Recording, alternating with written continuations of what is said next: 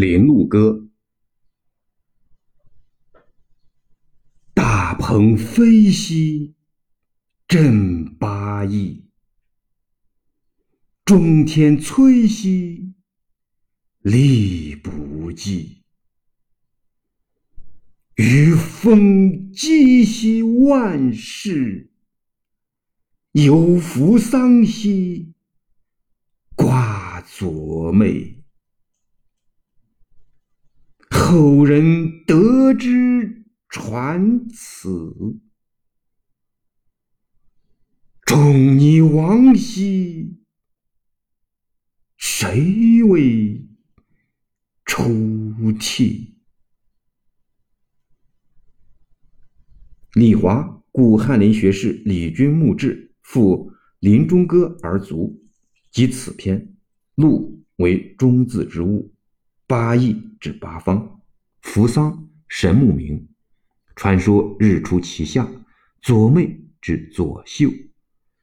据说鲁哀公十四年（前四百一十八年），鲁人猎获麒麟，孔子以为麟为祥瑞之兆，而出于乱世，为之涕下。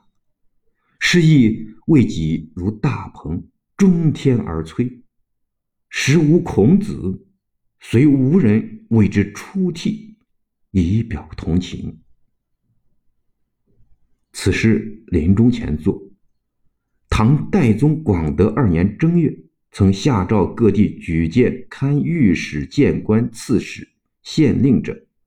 李白曾被召为左拾遗。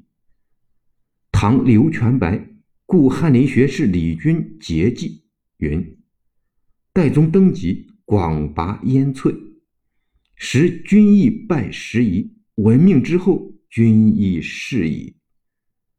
可知李白之事与代宗赵为先后发生之事。